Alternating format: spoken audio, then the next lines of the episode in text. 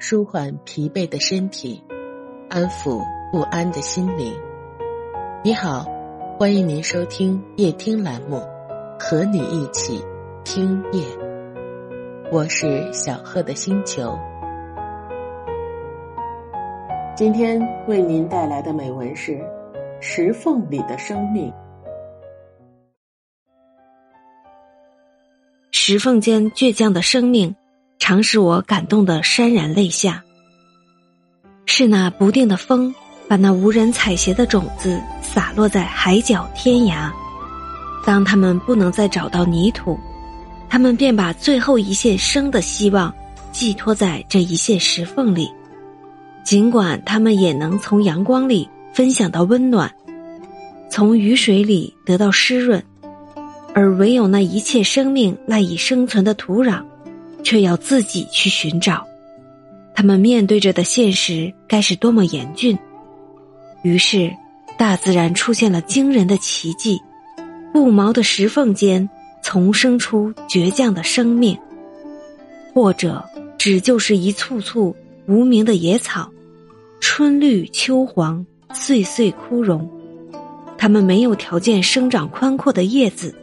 因为他们寻找不到足以使草叶变得肥厚的营养，他们有的只是三两片长长的细瘦的薄叶，那细微的叶脉告知你生存该是多么艰难。更有的，他们就在一簇一簇瘦叶下，有自己生长出根须，只为了少向母体吮吸一点乳汁，便自去寻找那。不易被觉察的石缝，这就是生命。如果这是一种本能，那么它正说明生命的本能是多么尊贵。生命有权自认为辉煌壮丽，生机竟是这样的不可遏制。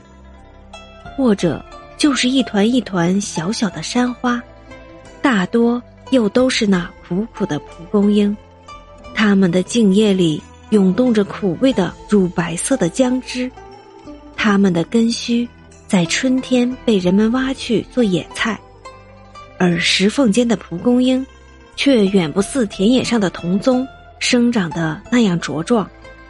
它们因山峰的凶狂而不能长成高高的躯干，它们因山石的贫瘠而不能拥有众多的叶片，它们的茎显得坚韧。而苍老，它们的叶因枯萎而失去光泽，只有它们的根，竟似那柔韧而又强健的金条，似那柔中有刚的藤蔓，深埋在石缝间狭隘的间隙里。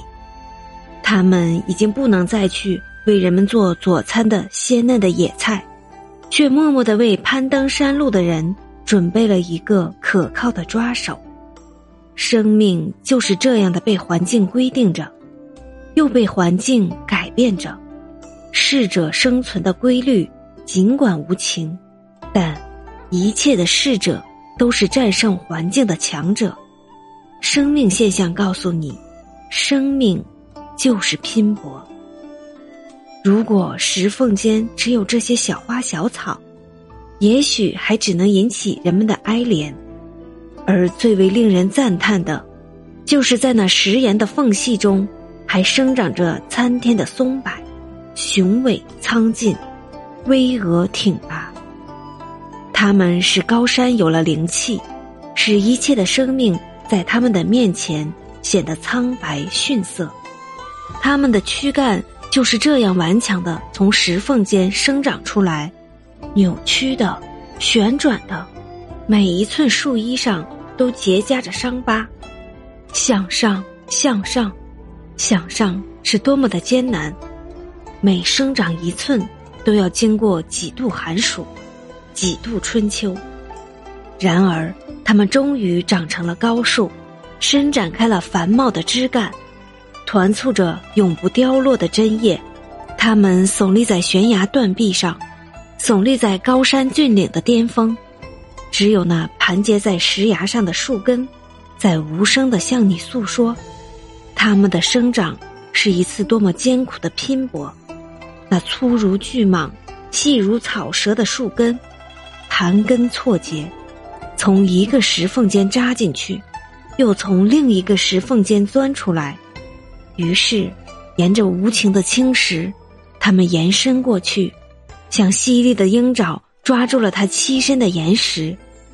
有时，一株松柏，它的根须竟要爬满半壁山崖，似把累累的山石用一根粗粗的缆绳紧紧的缚住。由此，他们才能迎击狂风暴雨的侵袭，他们才终于在不属于自己的生存空间。为自己占有了一片天地。如果一切的生命都不屑于去石缝间寻求立足的天地，那么世界上就会有一大片一大片的地方成为永远的死寂。飞鸟无处栖身，一切借花草树木赖以生存的生命就要绝迹，那里便会沦为永无开化之日的永远的黑暗。如果一切的生命都只贪恋于黑油油的沃土，他们又如何完备自己驾驭环境的能力？又如何使自己在一代一代的繁衍中变得愈加坚强呢？世界就是如此奇妙。试想，那石缝间的野草，一旦将它们的草籽洒落在肥沃的大地上，它们一定会比。未经风雨考验的娇嫩的种子，具有更为旺盛的生机，长得更为繁茂。试想，那石缝间的蒲公英，一旦它们的种子撑着团团的絮伞，随风飘向湿润的乡野，它们一定会比其他的花卉生长的茁壮，更能经暑耐寒。至于那顽强的松柏。它本来就是生命的崇高体现，是毅力和意志最完美的象征。它给一切的生命以鼓舞，以榜样。愿一切生命不至因飘落在石缝间而凄凄切切。愿一切生命都敢于去寻求最艰苦的环境。生命正是要在最困厄的境遇中发现自己，认识自己。从而才能锻炼自己、成长自己，直到最后完成自己、升华自己。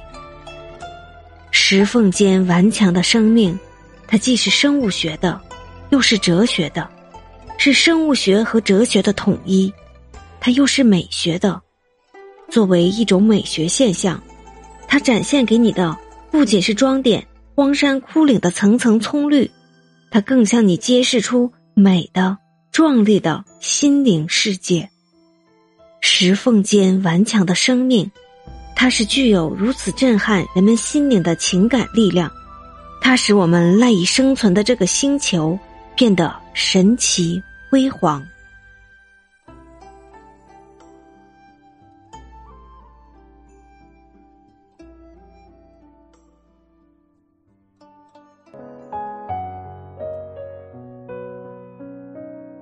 今天的分享就到这里了，欢迎您关注、点赞、订阅、评论，也欢迎您在评论区留下你的意见。